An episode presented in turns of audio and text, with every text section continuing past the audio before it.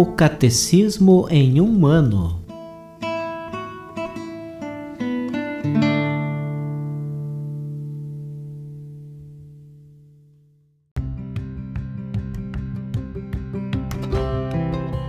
Olá, eu sou o Jefferson, seminarista na Diocese de Ponta Grossa, Paraná. Você está ouvindo o podcast O Catecismo em um ano Vamos ler todo o Catecismo da Igreja Católica ao longo de 365 dias. Estamos usando a tradução em português, apresentada pela CNBB em 2013, baseada na edição típica em latim. Baixe o plano de leitura que você pode encontrar na bio do Instagram, arroba o Catecismo em um ano, ou na descrição desse podcast.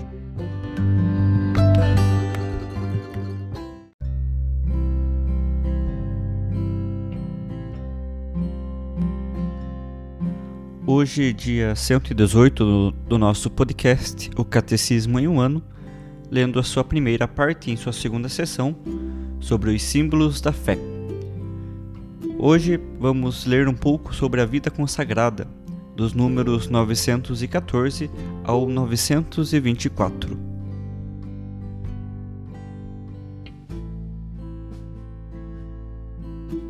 A vida consagrada. O estado de vida constituído pela profissão dos conselhos evangélicos, embora não pertença à estrutura hierárquica da Igreja, está, contudo, firmemente relacionado com sua vida e santidade. Conselhos Evangélicos Vida Consagrada Os conselhos evangélicos, em sua multiplicidade, são propostos a todo discípulo de Cristo. A perfeição da caridade, a qual todos os fiéis são chamados, comporta para os que assumem livremente o chamado à vida consagrada a obrigação de praticar a castidade no celibato pelo reino, a pobreza e a obediência. É a profissão desses conselhos em um estado de vida estável, reconhecido pela Igreja, que caracteriza a vida consagrada a Deus. O estado da vida consagrada aparece, portanto, como uma das maneiras de conhecer uma consagração mais íntima, que se enraiza no batismo e se dedica totalmente a Deus. Na vida consagrada, os fiéis de Cristo se propõem sob a moção do Espírito Santo, seguir a Cristo mais de perto, doar-se a Deus, amado acima de tudo e procurando alcançar a perfeição da caridade a serviço do reino, significar e anunciar na Igreja a glória do mundo futuro. Uma grande árvore de múltiplos ramos. Disso resultou que, como numa árvore frondosa e admiravelmente diferenciada na seara do Senhor, em virtude da semente divinamente plantado, floresceram as diversas modalidades da vida solitária ou comum, assim como as, as várias famílias as quais se desenvolve tanto para proveito dos próprios membros quanto para o bem de todo o corpo de Cristo.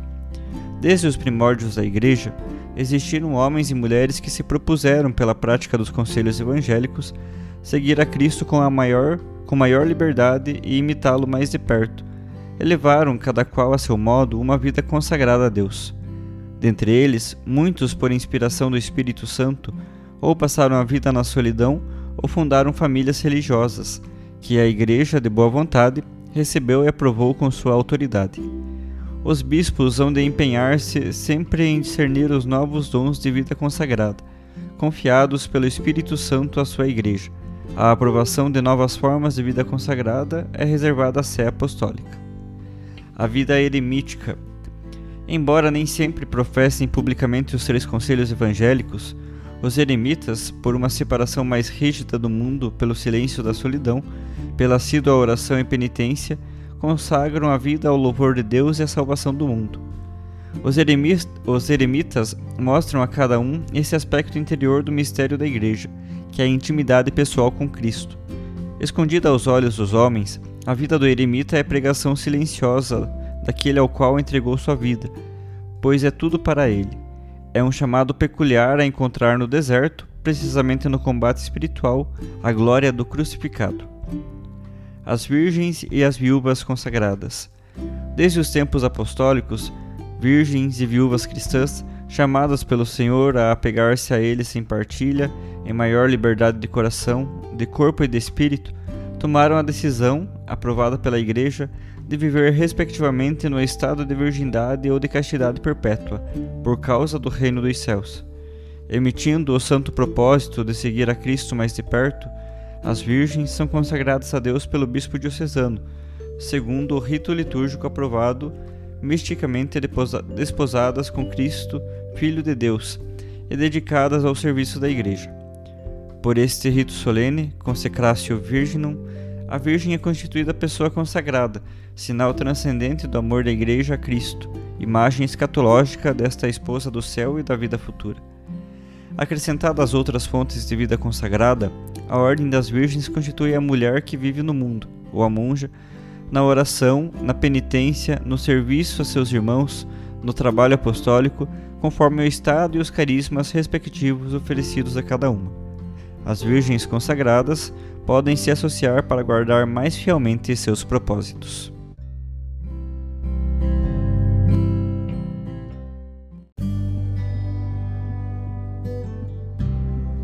A nossa leitura complementar de hoje se refere à audiência geral do Papa São João Paulo II, proferida no dia 28 de setembro de 1994, sobre a vida consagrada na Igreja.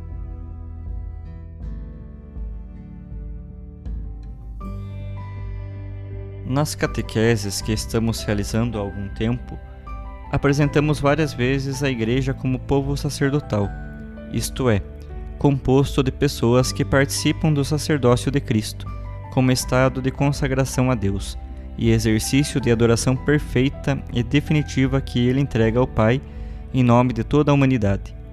Isso se realiza graças ao batismo, que insere o crente no corpo místico de Cristo, capacitando-o quase ex officio e poderíamos dizer institucionalmente a reproduzir em si mesmo a condição de sacerdote e vítima, sacerdus et hostia, da cabeça Qualquer outro sacramento, especialmente a confirmação, aperfeiçoa aquele estado espiritual do crente, e o sacramento da ordem confere também o poder de agir ministerialmente como instrumento de Cristo, anunciando a palavra, renovando o sacrifício da cruz e perdoando os pecados. Para esclarecer melhor esta consagração do povo de Deus, queremos abordar outro capítulo fundamental da eclesiologia, que no nosso tempo tem sido cada vez mais valorizado sob o aspecto teológico e espiritual. Trata-se da vida consagrada, que muitos discípulos de Cristo abraçam como um modo particularmente elevado, intenso e comprometido de viver as exigências do batismo no caminho de uma iminente caridade, fonte de perfeição e santidade. O Concílio Vaticano II, herdeiro da tradição teológica e espiritual de dois milênios de cristianismo, destacou o valor da vida consagrada, que, segundo as exortações evangélicas, se concretiza na prática da castidade, consagrada a Deus, pobreza e obediência, que são precisamente chamados de conselhos evangélicos. Confirmar na Lumen Gentium número 43. O concílio as define como manifestação espontânea da ação soberana do Espírito Santo, que desde o início suscita um grande florescimento de almas generosas, movidas pelo desejo de perfeição e dedicação ao bem de todo o corpo de Cristo. Lumen Gentium 43. Trata-se de experiências individuais que nunca faltaram e que continuam a florescer ainda hoje na Igreja. Mas, já desde os primeiros séculos, a tendência de passar do exercício pessoal, e podemos dizer privado, dos conselhos evangélicos a uma situação de reconhecimento público por parte da Igreja tanto na vida solitária dos eremitas, como, e cada vez mais, na formação de comunidades monásticas ou famílias religiosas que procurem promover a realização dos objetivos da vida consagrada: estabilidade, melhor formação doutrinal, obediência, entreajuda e progresso na caridade.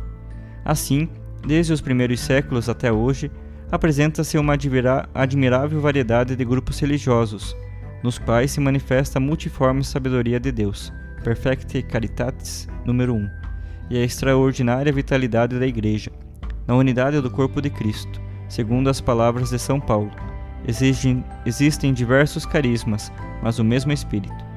O Espírito derrama os seus dons numa grande multiplicidade de modos para enriquecer a sua Igreja, que, na sua variada beleza, manifesta na história as insondáveis riquezas de Cristo manifestadas em toda a criação em muitas formas e em cada uma das suas partes.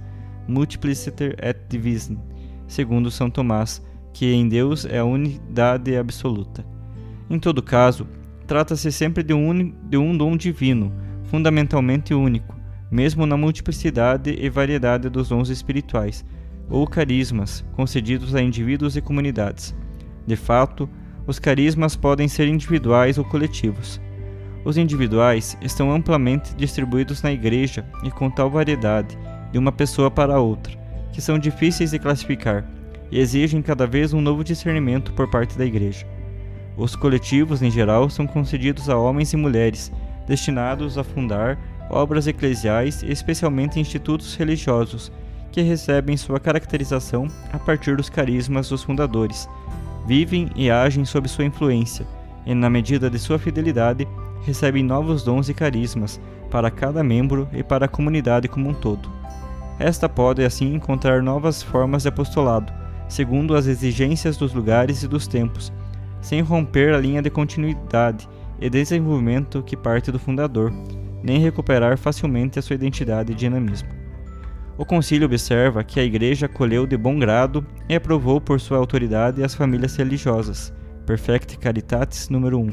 Assim, cumpriu a sua missão no que diz respeito aos carismas, porque é sua tarefa, sobretudo, não sufocar o espírito, mas provar tudo e reter o que é bom. Isso explica o fato de que, no que diz respeito aos conselhos evangélicos, a autoridade da Igreja, sob a guia do Espírito Santo, cuidou de interpretar esses conselhos, regular sua prática e até estabelecer modos estáveis de vivê-los. Lumen Gentium 43. Ora, recorde-se sempre que o estado de vida consagrada não pertence à estrutura hierárquica da Igreja. O concílio adverte: este estado, se levarmos em conta a constituição divina e hierárquica da Igreja, não é intermediário entre o do clero e o dos leigos, mas de ambos. Alguns cristãos são chamados por Deus a possuir um dom particular na vida da Igreja e contribuir, cada um a seu modo, para a sua missão salvífica. O concílio, porém, acrescenta imediatamente que o estado religioso, constituído pela profissão dos conselhos evangélicos, embora não pertença à estrutura hierárquica da Igreja, pertence, todavia, indiscutivelmente à sua vida e santidade. Lumen Gentium 44. Esta expressão, indiscutivelmente, significa que nenhuma das turbulências que podem abalar a vida da Igreja poderá eliminar a vida consagrada, caracterizada pela profissão dos conselhos evangélicos. Esse estado de vida permanecerá sempre um elemento essencial da santidade da Igreja. Segundo o concílio, esta é uma verdade inquestionável.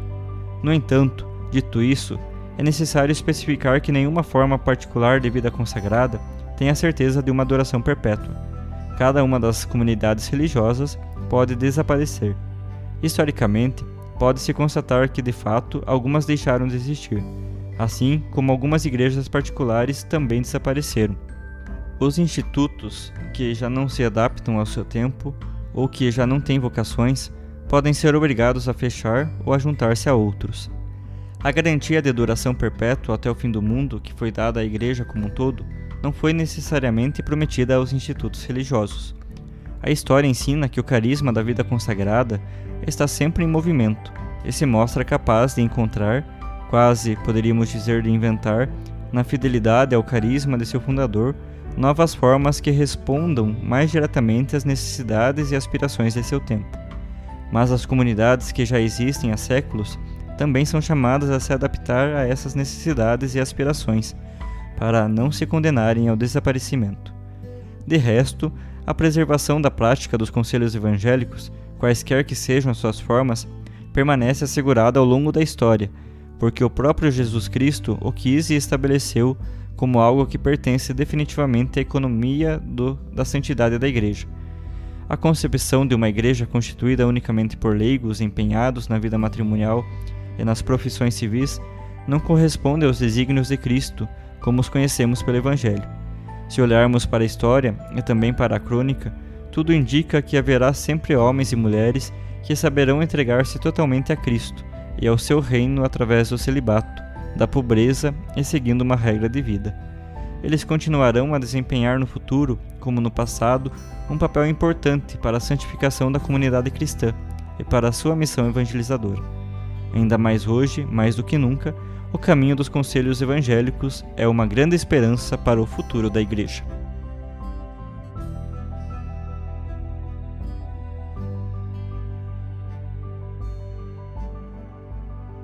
Os textos das catequeses papais encontram-se na íntegra no site da Santa Sé, vatican.va.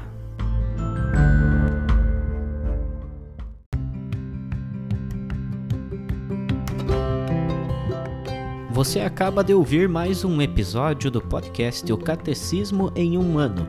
Continue nesse bom propósito de aprofundar o conhecimento e a vivência da fé católica e procure participar da sua comunidade. Rezemos por todos que estão fazendo esse caminho de leitura do catecismo. Até amanhã!